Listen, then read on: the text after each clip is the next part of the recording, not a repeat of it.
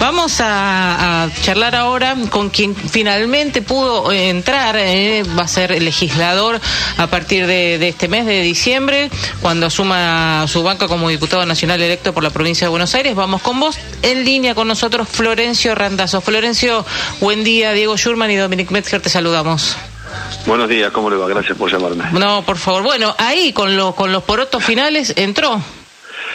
Sí, la verdad que no es fácil. Sacar 400.000 votos en la provincia de Buenos Aires no, no es sencillo, pero creo que bueno, que es importante que haya otras voces, otros matices en el Parlamento. Nosotros durante toda la campaña eh, digamos, dijimos la, contamos la necesidad de tener eh, otras voces en el Parlamento, que haya otro tipo de discusiones, que no todo sea blanco-negro, que podamos discutir las cuestiones de fondo que necesita discutir la Argentina vinculados, qué sé yo, a un plan de estabilización económica que nos permita transitar un sendero sin los niveles de inflación que tiene la Argentina hace décadas, ¿no? Cuando en realidad el resto de los países del mundo lo han resuelto ya ese tema en el siglo pasado.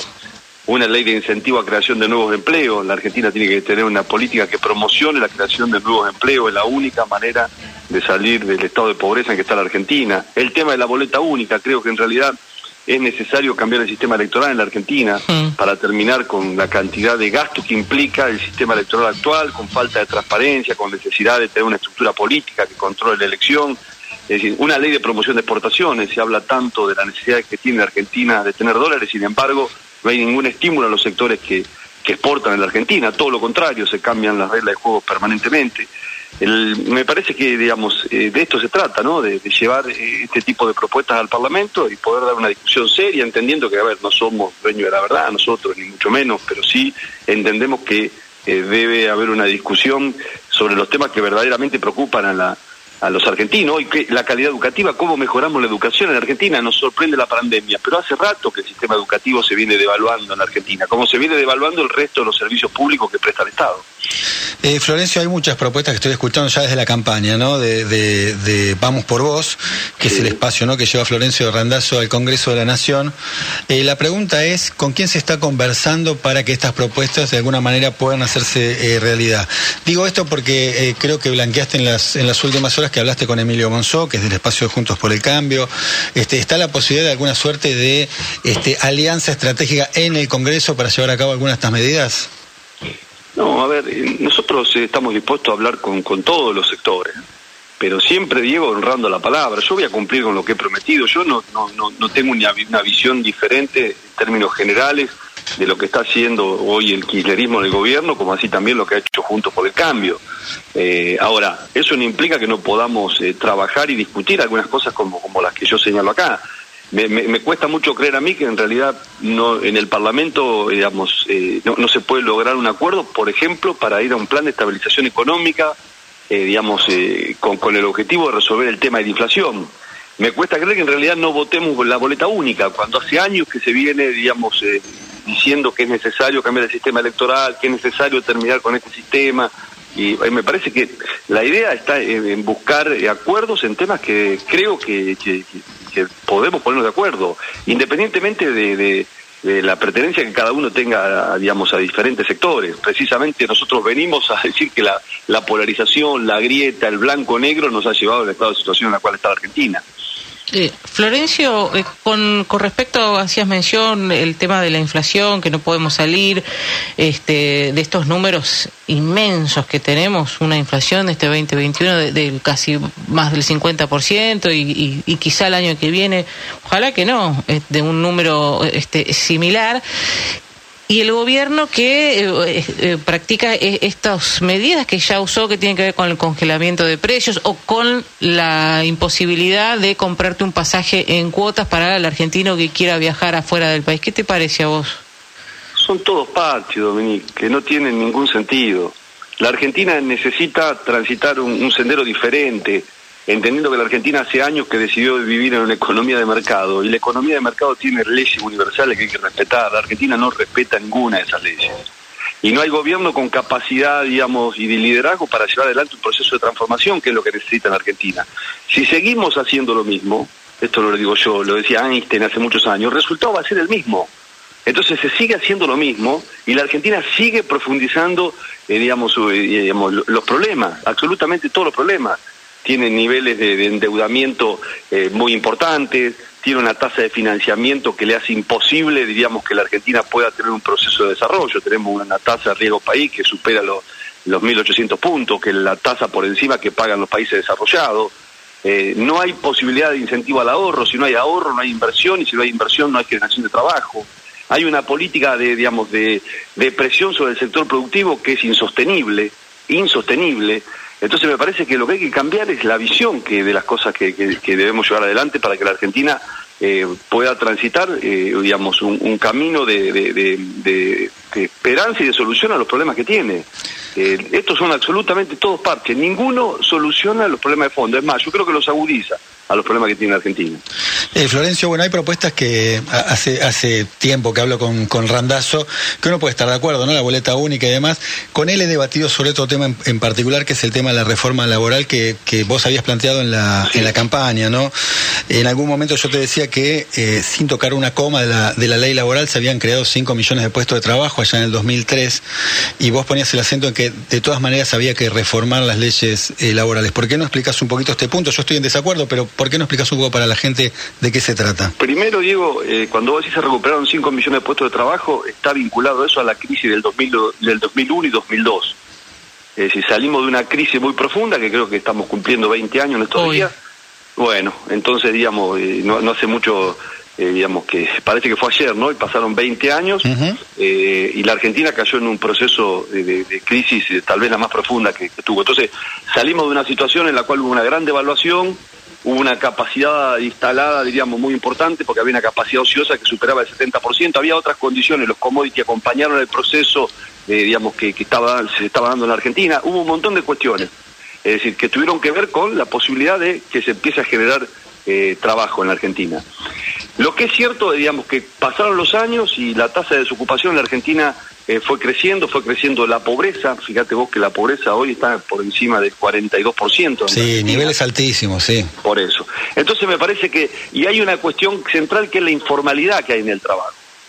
Hoy del 50%, más o menos, dicen el 52, poner el 48, digamos, esto es discutible, está, digamos, en trabajo informal. ¿Qué significa tener un trabajo informal? Significa no saber si al otro día vas a tener, trabajo, significa no tener una obra social, no tener aportes previsionales. Entonces me parece a mí que debemos discutir una ley que en realidad sea inclusiva, en realidad que garantice el derecho a aquellos que están en la informalidad, no que la ley sea interpretada como para socavar los derechos de quienes hoy tienen trabajo formal. Primera discusión, si no tenemos que poner etiquetas en estas discusiones. Ahora, esto se resuelve únicamente con la discusión de una nueva ley laboral para incluir a aquellos que están en la informalidad, no. Se resuelve si la economía logra tener niveles de inflación razonables, si la Argentina decide tener un plan de prioridades desde el Estado, el Estado este no tiene prioridades. Yo digo, el Estado este se mide por la capacidad de lo que gasta, por el nivel de regulaciones que tiene, por la cantidad de empleados que tiene, y los servicios públicos que presta el Estado son muy malos. La calidad educativa es mala, la educación pública que en Argentina fue en algún momento un lugar donde igualdad, nos daba igualdad de oportunidades, nos ponía a todo en misma línea alargada, hoy en realidad la escuela pública la han devaluado. Y si esto se ha, sin lugar a dudas, que se ha puesto en evidencia con la pandemia. El sistema de salud en Argentina está devaluado y lo puso en evidencia el tema de la pandemia, sin lugar a dudas. La seguridad ni hablemos, ¿entendés? Los niveles, los márgenes de seguridad que vive eh, la Argentina. La justicia, que es otro de los servicios públicos, es muy mala, llega tarde, fíjate el caso de Lucio. Para no entrar en cuestiones penales, llega tarde y llega mal es decir, llega mal en una perimetral, llega mal en este caso para, eh, eh, llevar adelante un proceso que hubiera impedido que este pibe, que es indignante, es angustiante lo que ha pasado. ¿Entendés? Entonces, eh, creo que la Argentina necesita definir cuáles son sus prioridades para ir a un proceso económico virtuoso que, lleve a que la Argentina tenga, vuelvo a repetir, niveles de inflación razonable, que tenga una tasa de inversión razonable. Y eso es posible. Pero, es posible. pero Florencio, eso creo que eh, escuchando, nadie estaría en desacuerdo en, estas cuestiones. Obviamente, tenemos un gasto público enorme, la gente está cansada de pagar tanto impuesto. La, la, clase que el que tiene trabajo y, tiene la fortuna de tener trabajo también se siente eh, agobiada, no escuchada por todo lo que eh, el aporte que hace, que hay que hacerlo y está bien, pero que no se ve reflejado en lo que acabas de enumerar. Entonces, si todos coincidimos en, en estos diagnósticos, ¿por qué no se puede modificar? Pero ¿Qué es lo que, falla? No coincidimos. parece que todos nos coincidimos. Fíjate que eh, el gobierno del presidente Macri, digamos, con niveles más de endeudamiento, servicios públicos con más deterioro, eh, más pobreza, más desocupación, y este gobierno profundizó esas acciones con otro relato, pero hay, el resultado está a la vista hay que cambiar y para cambiar se necesita liderazgo, se necesita vocación política, se necesita saber que si seguimos haciendo lo mismo, el resultado va a ser el mismo. Se necesita no ver el resultado en el corto plazo, sino verlo proyectado en el largo plazo, digamos, no como te recuerda el, digamos, el tiempo actual, sino como te va a recordar la historia. Y no hay dirigente de esas características en la Argentina. ¿Entendés? Se debaten estupideces permanentemente. Pero no es porque también la política está un poco alejada de la gente. Pero, por supuesto, eh, Dominica, exactamente. La política está absolutamente alejada de la gente. ¿Cómo salimos de los planes? Es una, digamos, a mí me llamó la atención en la campaña, eh, en lugares, diríamos, eh, muy vulnerables, donde las condiciones sociales, digamos, son muy malas, hablar, digamos, de, salir de los planes y, y despertar una ovación en la gente. En gente que recibía el plan, porque la gente no quiere un plan la gente quiere tener la posibilidad de tener la dignidad de un trabajo, de saber que lo que lleva a su mesa lo ganó con su trabajo, de que puede tener un crédito, de que puede que sus hijos estén mejor que ellos. Bueno, los, reclamos, Florencio, han virado, ¿no? Precisamente uno escucha ahora los movimientos sociales, reclaman trabajo, ya no planes. Yo creo que el reclamo pasa un poquito por ahí. Pero te pregunto si es, digamos, es factible en este contexto, estamos encorsetados con, con el tema de la deuda, eh, no se está cerrando por ahora, ¿no? El acuerdo con el fondo, se, hay promesas de que va a pasar en breve, pero lo cierto es que todavía no pasó.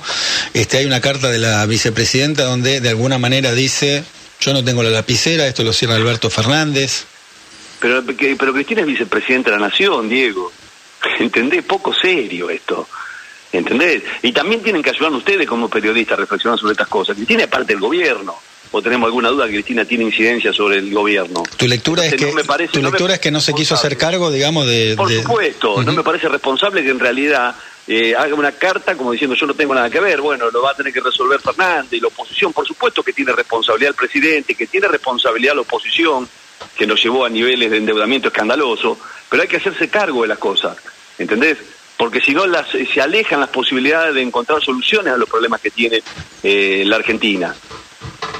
¿Y, debería haber cambios nuevamente de gabinete? No sé, eso, eso no, no me corresponde a mí, Dominique, porque eso es una decisión de, del presidente. El otro gran problema que tienen los gobiernos en Argentina y en este gobierno está en evidencia, no tienen gestión, no existe la gestión, señores. Y si no hay gestión, no hay gobierno. Porque la única herramienta que tienen los gobiernos para transformar la realidad es la gestión. Y acá no hay gestión. Y te, puedo dar miles de ejemplos, miles de ejemplos. Entonces, eh, finalmente la decisión de quienes acompañan al presidente en su gabinete es una decisión del presidente de la nación pero que tiene que estar vinculado a la gestión, a cuáles son los ejes del gobierno, cuáles son los ejes de este gobierno, cuáles son las políticas públicas de este gobierno. No, no las tienen, no las hay, no hay proyecto, no hay plan. Entonces me parece a mí que si seguimos el mismo camino se van a agudizar los problemas. Nuestro, nuestra idea es ayudar, está claro, porque estamos todos en adentro, adentro del país, nos queremos que al país le vaya bien, pero por supuesto impedir que nos lleven por delante. Esto, es, otra, es otra cuestión que tiene que quedar clara. Ahora, la idea es ayudar, es ir al Parlamento con posiciones concretas y claras de los temas que precisamente decías vos, Dominic, tienen que ver con la sintonía de los problemas que preocupan a la sociedad. Cómo mejoramos la, seguridad, cómo mejoramos, y se pueden hacer esas cosas. Cómo mejoramos la ejecución de un plan de obra pública. Fíjate vos lo que ha pasado, por ejemplo, con, con el tema de la electrificación del San Martín. Cuando yo estuve a, cargo de la responsabilidad de administrar el, digamos, el transporte, llevé adelante una obra que hacía 35 años que estaba parada tenía el 2% de ejecución, que era la electrificación La Plata-Buenos Aires. Se terminó esa obra. Funciona hoy y puede dar testimonio de esto todos los que utilizan este, este, este, servicio y este ramal electrificado, con trenes nuevos, con poca, con, con frecuencia muy corta. Automáticamente, antes de irnos, se, se, habilita un préstamo de 700 millones de dólares para la electrificación del San Martín. Bueno, pasaron seis años y, eh, y nunca se adjudicó la obra. Esto es gestión, ¿entendés lo que digo? Si nosotros, no, y no hay ningún ámbito donde reclamar estas cosas, y donde poner responsabilidad, ¿quién es responsable de por qué esto no se hizo? Florencio, y hago esta mi última pregunta, ¿no? Este, haces todas estas críticas, tanto a lo que fue gestión de Macri en su momento, como lo que estás pasando ahora con la gestión de Alberto Fernández. ¿Por qué crees que el resultado de la elección fue como fue? ¿No? Si sos tan duro con ambas gestiones, digo, en, las paso eh, con un triunfo de, Juntos por el Cambio y en las generales que vuelva a triunfar Juntos por el Cambio, pero hay un repunte en algún punto por, por parte del gobierno. ¿Por qué crees que se vuelve a votar esto? Y no es sencillo, eh, Diego, la, la, pregunta. Tal vez nosotros no, no, no, no, supimos ser suficientemente claros. No es fácil vencer la grieta, la polarización. La polarización es un negocio. Es un negocio en el cual participan dirigentes de ambos sectores, participan medios de comunicación, participan encuestadores. Mm. y, está ajeno, eh, digamos, estamos ajenos a los 46 millones de argentinos. Eh, de cualquier manera, me da la impresión a mí, la lectura que yo hago electoral, es que en realidad el gobierno de, Alberto Fernández durante un año y medio cometió todos los desaciertos posibles. Y el más importante de todo es haber perdido, digamos, la confianza en la sociedad, el valor de la palabra, la idea de lo que digo hago, que es lo más importante que tiene un dirigente político. Entonces, era casi imposible pensar que iban a votar, iban a ratificar este gobierno, pero también se hacía difícil pensar que iban a volver a votar a quienes hace un año y medio fracasaron. Ahora, no hay duda que en realidad hubo una decisión eh, que estuvo por encima de, digamos, de, cualquier otra, que fue castigar a este gobierno. Decirle a este gobierno, ustedes no están haciendo las cosas bien. Y encontró ahí en Cambiemos, y sobre todo en la posibilidad de que dio Cambiemos a partir de la PASO, con la figura de Manes, digamos, de tener un resultado, digamos, hacia Cambiemos, eh, que, que, digamos, eh, contrario al gobierno. Esto me parece que es la, la síntesis, por lo menos de la interpretación que yo hago.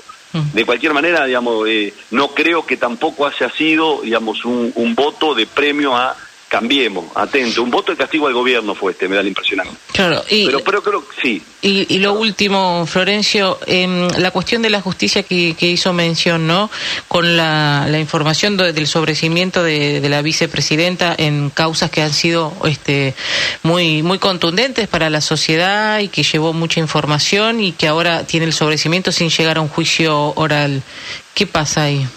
Eh, yo siempre he sido muy respetuoso del tema de la justicia, eh, porque me parece que nosotros hablamos de la independencia de poderes y finalmente después terminamos opinando sobre los fallos de los jueces. Sí me parece que hubiera sido muy bueno, muy bueno, que un tema, digamos, tan controversial, en la cual tanto se habló, hubiera tenido la instancia de un juicio oral, para escuchar a todas las posiciones. De cualquier manera, de cualquier manera hay una instancia que es eh, de apelación, que es el Tribunal de, Casación, que seguramente, digamos, se hará esa apelación y se verá qué es lo que resuelve. Yo no soy abogado, sí creo que la justicia, digamos, es una institución que está absolutamente eh, devaluada en la Argentina y eso es un tema grave, institucionalmente grave. Florencio, gracias eh, por estar con nosotros esta mañana. No, muchas gracias a ustedes, Diego y a Domingo.